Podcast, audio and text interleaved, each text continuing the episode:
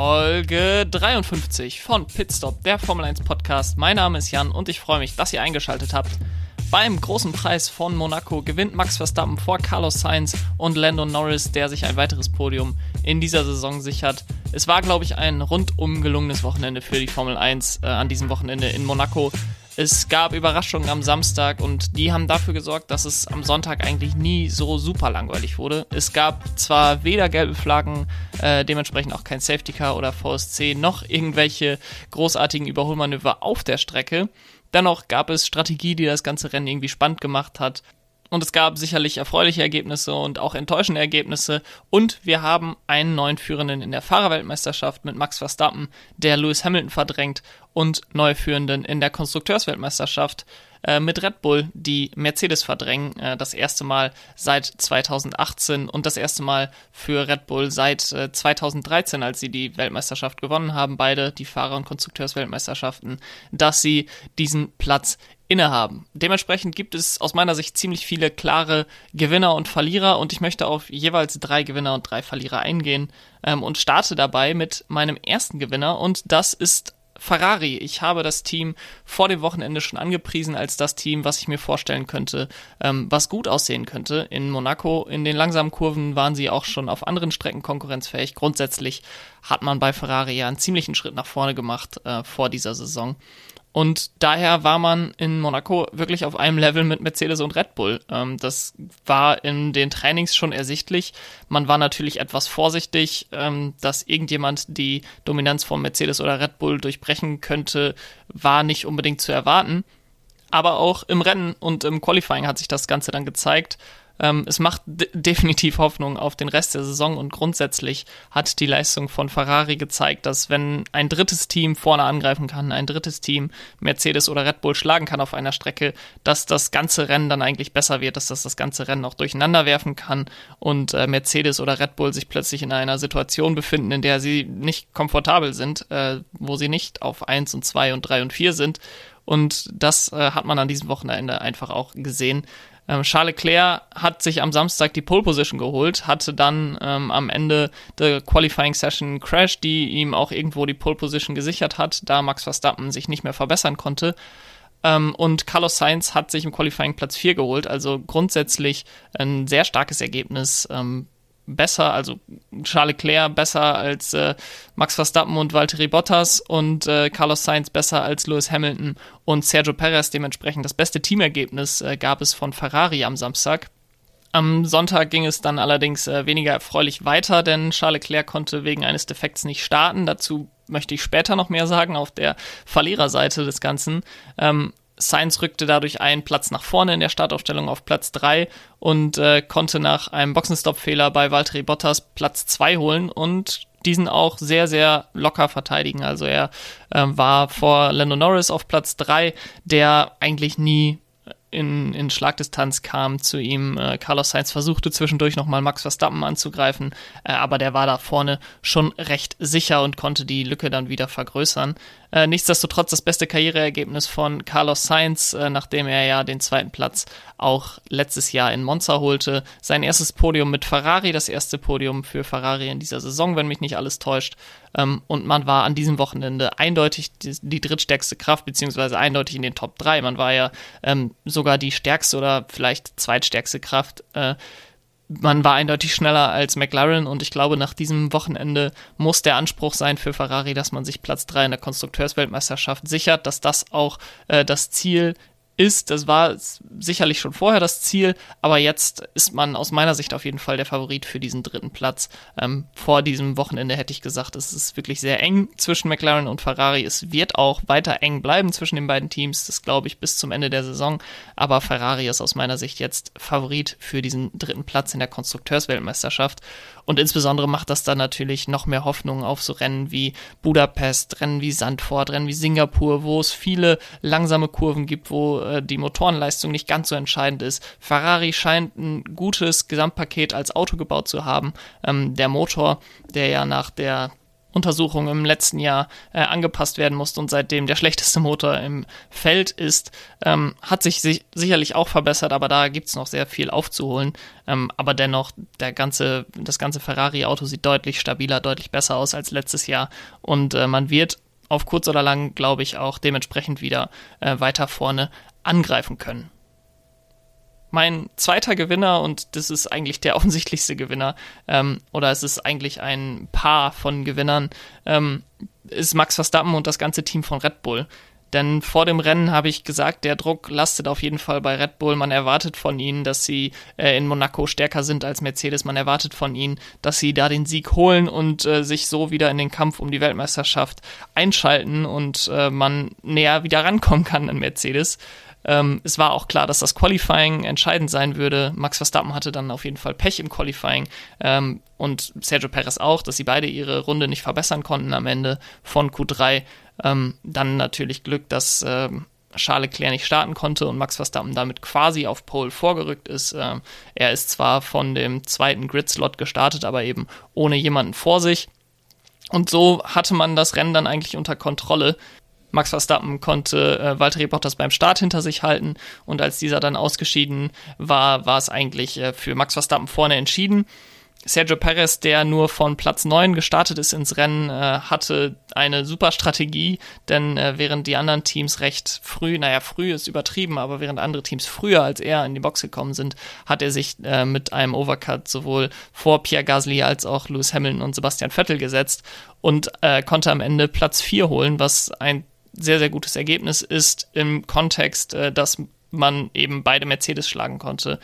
Ansonsten würde ich sagen, muss eigentlich mehr kommen als ein vierter Platz bei Sergio Perez. Der äh, Red Bull ist sicherlich das beste Auto. Sergio Perez hat aber gezeigt, die Pace bei ihm stimmt. Äh, auch in Monaco das Qualifying hat er verkorkst, aber er hat noch das Beste draus gemacht. Und äh, dadurch, dass Mercedes eben kaum Punkte geholt hat, war dieser vierte Platz schon echt viel wert, sodass man auf Platz 1 in der Konstrukteursweltmeisterschaft vorrücken konnte. Perez konnte am Ende noch ein bisschen Druck aufbauen auf äh, Lando Norris, aber es ist nun mal äh, super schwer in Monaco zu überholen. Und deswegen gab es nicht wirklich eine Chance, äh, dass er an den Briten vorbeigeht ich habe es äh, eingangs schon gesagt, das erste Mal seit Österreich 2018 beziehungsweise Deutschland 2018, Österreich 2018 hatten sie ihre Weltmeisterschaftsführung abgegeben, in Deutschland äh, sie dann wieder erobert.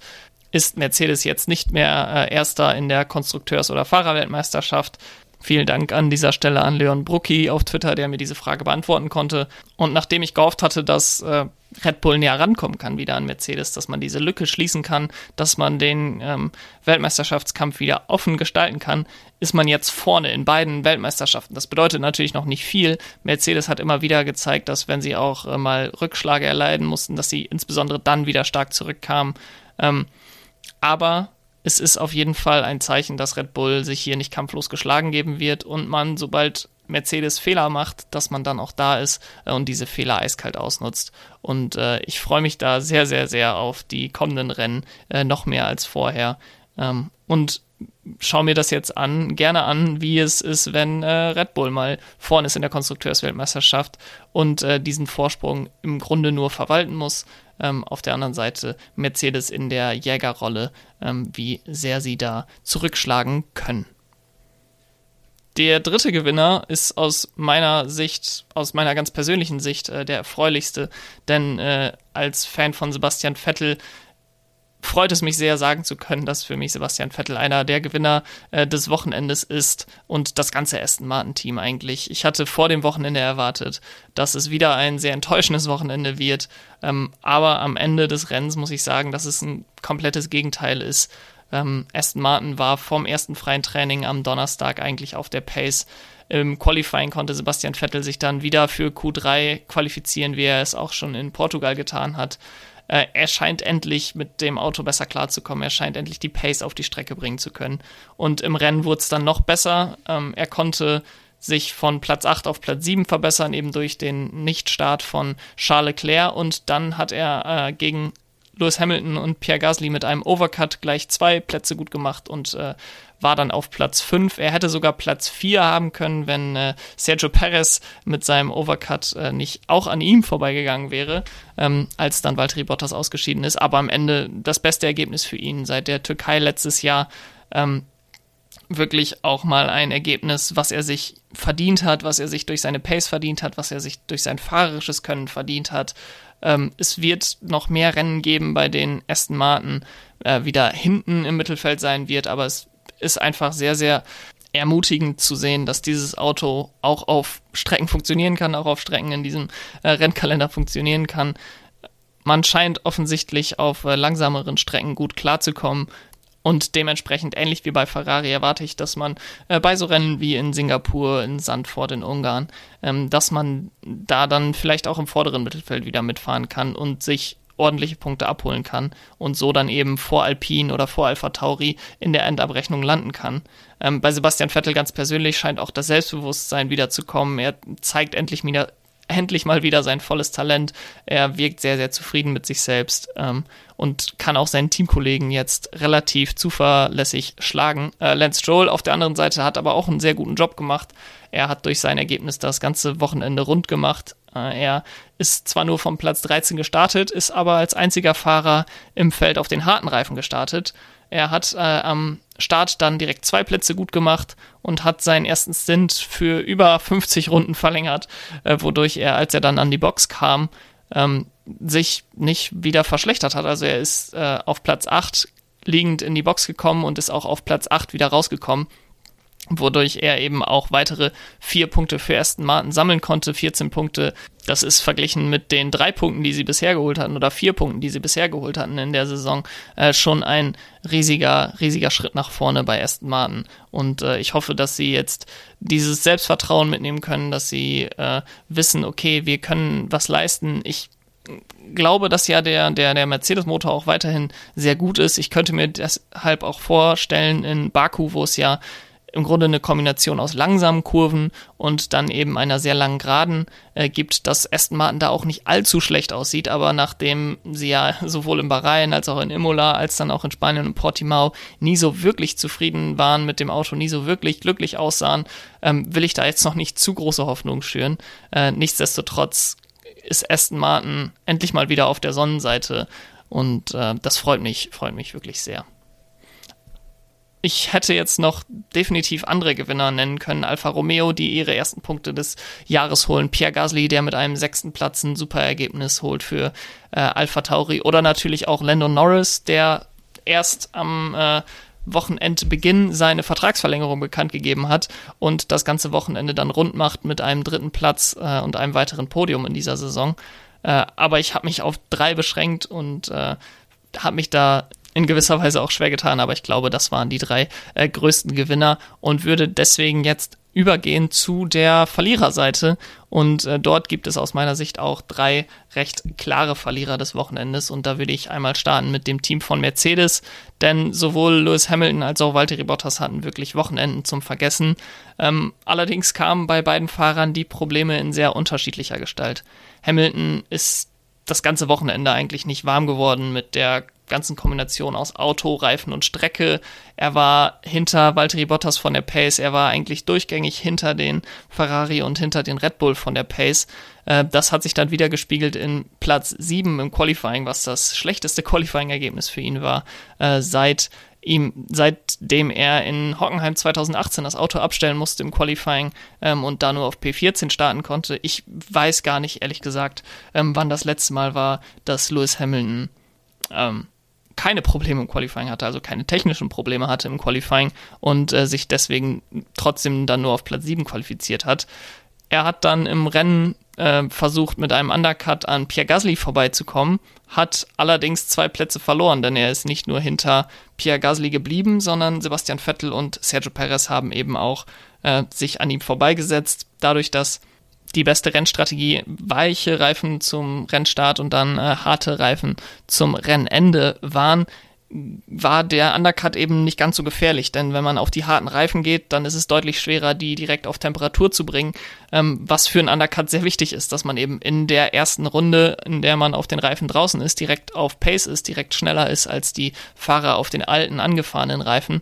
Aber wenn die natürlich sehr schwer oder nur sehr langsam warm zu kriegen sind, dann funktioniert der Undercut eben nicht so gut und dementsprechend äh, funktionierte der Overcut, der auf den wenigsten Strecken eigentlich gut funktioniert, ähm, hier in Monaco sehr, sehr gut, insbesondere für Sergio Perez, der dann ähm, freie Fahrt hatte, als die Fahrer vor ihm in die Box gegangen sind. Und so landete Hamilton am Ende des äh, Tages nur auf Platz 7, obwohl ähm, eben von seiner Qualifying-Position aus zwei Fahrer, die vor ihm gestartet sind, gar nicht ins Ziel gekommen sind mit Leclerc und Bottas. Also er hat von Platz 7 sich auch noch verschlechtert, ähm, was ich bei ihm wirklich nicht erwartet hatte. Aber es war ein Wochenende zum Vergessen. Er hat später sich dann nochmal neue Reifen geholt, um die schnellste Rennrunde ähm, zu setzen, hat jetzt die den absoluten Streckenrekord äh, aller Zeiten 1.12.909 in Monaco. Ich glaube, das wird ähm, so schnell kein Fahrer mehr hinbekommen, insbesondere mit den neuen Regularien ab der nächsten Saison aber am Ende wird er mit einem siebten Platz und äh, dem einen zusätzlichen Punkt für die schnellste Rennrunde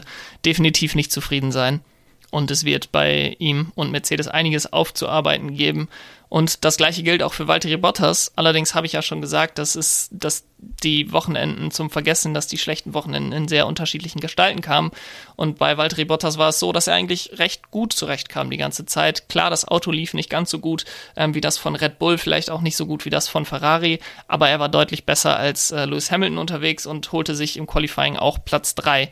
Durch den Nichtstart von Leclerc war er dann auf Platz 2 und versuchte auch so ein bisschen Druck aufzubauen auf Max Verstappen. Ich weiß nicht, ob er wirklich die Chance gehabt hätte, äh, noch um den Sieg mitzufahren, aber ähm, dann kam es zum Boxenstopp und es kam zur absoluten Katastrophe, denn ähm, die, der Schlagbohrer bei seinem Boxenstopp drehte durch und ruinierte komplett die Radmutter, sodass die quasi nicht mehr achteckig war, sondern rund ähm, und das Rad nicht mehr von, von der Felge zu lösen war. Und somit scheidete er aus, von Platz 2 aus. Ähm, Perez rückt ihm jetzt deutlich auf die Pelle in der Fahrerwertung und äh, durch sein Ausscheiden und seine Nullpunkte ist äh, Mercedes eben auch in der Konstrukteursweltmeisterschaft runtergefallen. Klar, es ist nicht seine Schuld, Valtteri Bottas Schuld, aber es ist irgendwie exemplarisch für seine ganze Zeit bei Mercedes, dass wenn er mal äh, an einem Wochenende besser ist als Lewis Hamilton, dass ihm dann sowas passiert. Wie gesagt, ich will ihm auf gar keinen Fall die Schuld dafür geben. Äh, das war irgendwie ein technischer Fehler am Schlagbohrer oder irgendwie war das, äh, hat das Rad blockiert, äh, dass es, dass man es nicht runternehmen konnte. Definitiv nicht seine Schuld, das will ich überhaupt nicht sagen. Äh, aber er ist einfach der Pechvogel bei Mercedes. Wenn wirklich was hart schief geht, äh, dann ist es meistens bei ihm, ähm, während es bei Lewis Hamilton dann immer noch äh, etwas abgemildert wird. Und das war eigentlich äh, dieses Wochenende wieder ein perfektes Beispiel dafür. Der zweite Verlierer des Monaco-Wochenendes, den habe ich gerade schon mal angesprochen, und das ist Charles Leclerc, denn sein Monaco-Fluch lebt weiter. Auch im dritten Formel-1-Rennen in seiner Heimatstadt kann äh, Charles Leclerc das Rennen nicht beenden. Auch 2017 in der Formel 2 konnte er ja beide seine Rennen nicht beenden. Diesmal ist er nicht mal gestartet und äh, dabei hätte eigentlich alles anders kommen können, kommen sollen. Ähm, denn der Ferrari, ich habe habe sie ja auch als Gewinner betitelt. Äh, für Charles Leclerc war es nur eben kein gutes Wochenende. Aber Ferrari war auf der Pace, Charles Leclerc war auf der Pace. Er kommt offensichtlich gut klar mit der Strecke, aber es sind immer wieder äußere Umstände, die verhindern, dass er hier ein gutes Ergebnis erzielen kann. Er holt Pole Position mit einer hervorragenden Runde. Äh, ich weiß nicht, ob er die Pole Position behalten hätte, wenn es nicht die rote Flagge gegeben hätte, ähm, ob Max Verstappen noch an ihm vorbeigegangen wäre. Aber er setzt das Auto eben auch selber in die Wand. Ähm, bringt die rote Flagge raus. Erst gab es die guten Neuigkeiten, dass das Getriebe wohl nicht defekt wäre, dann fährt er raus und die linke Antriebswelle ähm, ist defekt vorm Rennstart, so dass er nicht starten kann. Es ist eigentlich die andere Seite des Einschlags gewesen, also er ist mit der rechten Seite in die Wand gefahren, ähm, aber die linke Antriebswelle ist kaputt. Ich weiß nicht, ob das jetzt der Grund war. Es liegt natürlich nahe, dass nach einem äh, Crash wenn dann irgendwas kaputt geht, dass der Crash dafür verantwortlich ist. Äh, aber dafür fehlt mir dann einfach das technische Verständnis. Ähm, ich konnte verstehen, dass man bei Ferrari das Risiko eingegangen ist, nicht die Gridstrafe zu nehmen, nicht das Auto äh, nochmal anzufassen unter den Park Fermier-Regeln ähm, und dass man von Pole starten will, denn die Chance von Pole zu starten in Monaco, die beste Chance auf den Sieg zu haben in Monaco, die bekommt man nicht alle Tage und ähm, dementsprechend wirklich schade, aber wenn man die Chance hat, auf den Sieg zu gehen in Monaco, dann sagt man nicht, nee, wir leben lieber die Gridstrafe und werden dann äh, Sechster, Siebter im Rennen. Ähm, von daher voll, volles Verständnis von meiner Seite, dass man dieses Risiko eingegangen ist. Es ist natürlich sehr, sehr schade für Charles Leclerc und Ferrari, dass sich das nicht ausgezahlt hat. Ich weiß auch nicht, Max Verstappen war sehr, sehr gut unterwegs. Es wäre schwierig gewesen, ähm, den Red Bull-Piloten die ganze Zeit hinter sich zu halten. Aber in Monaco ist Überholen schwierig, wenn man die Strategie nicht versaut hätte ähm, hätte man sicherlich die, die Chance auf den Sieg gehabt. Nichtsdestotrotz, äh, schade für Ferrari, schade für äh, Charles Leclerc und dementsprechend muss er jetzt auf eine neue Chance im nächsten Jahr hoffen. Ähm, er zeigte sich insgesamt aber als guter Verlierer. Er blieb an der Strecke, er nahm an den Podiumsfeierlichkeiten teil. Für Carlos Sainz jubelte ihm zu aus der Menge. Ähm, und das hat mir sehr beeindruckt. Äh, Charles Leclerc zeigt sicherlich auch, dass er, dass er gewachsen ist in den äh, vergangenen Jahren und dass er eben auch menschlich äh, nicht nur auf der Strecke, sondern auch neben der Strecke vollkommen in Ordnung ist.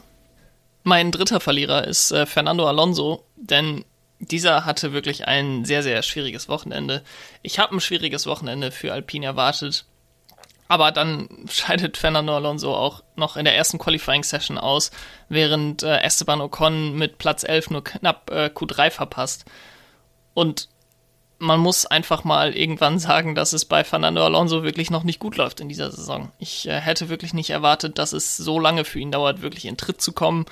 Ähm, klar, wenn man das vergleicht mit einem Daniel Ricciardo oder einem Sebastian Vettel, die ja letztes Jahr noch gefahren sind, nur das Team gewechselt haben, ähm, die brauchen auch, um in Tritt zu kommen. Aber irgendwie habe ich da das Gefühl, dass äh, die einfach von ihrer Leistung her eigentlich das liefern könnten, was sie, was sie liefern können, dass sie ihr Talent abrufen können, aber es vielleicht noch an der einen oder anderen Stelle Klick machen muss. Bei Fernando Alonso habe ich das Gefühl, dass er eigentlich das umsetzt, was er maximal kann. Also, dass da nicht mehr viel klicken kann, dass da, dass da ähm, er quasi schon an seinem Leistungsmaximum ist, aber er einfach nicht mehr auf der Pace ist.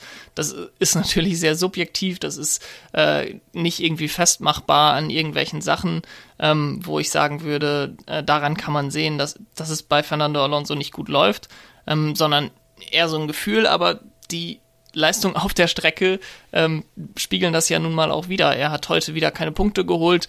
Ähm, nach einem bereits schwierigen Wochenende in Spanien ähm, auf einer sehr anderen Strecke als der Strecke hier in äh, Monaco hat er wieder mal nicht abgeliefert und so langsam äh, muss man sich wirklich fragen, ob das so eine gute Idee war, von ihm wieder zurückzukommen. Er hatte ein sehr hohes Ansehen, hat immer noch natürlich ein sehr hohes Ansehen als zweifacher Weltmeister, als einer der äh, bekanntesten Fahrer sicherlich im ganzen Feld.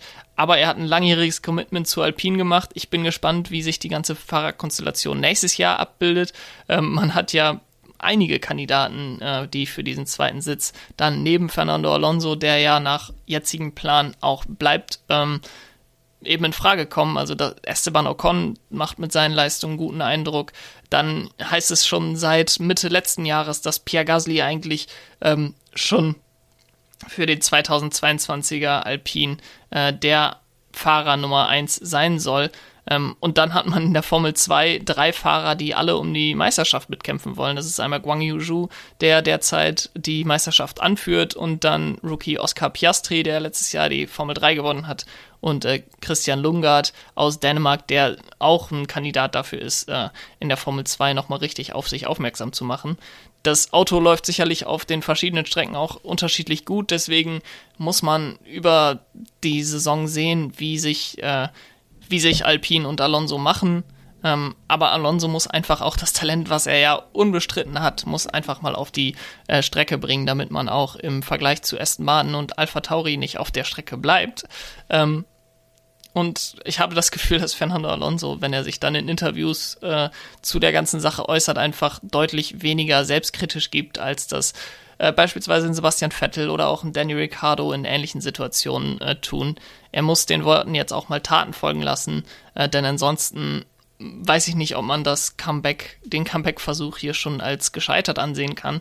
Das wäre sicherlich verfrüht, aber äh, ich könnte mir vorstellen, dass das Comeback dann schneller vorbei sein könnte, als ihm lieb ist.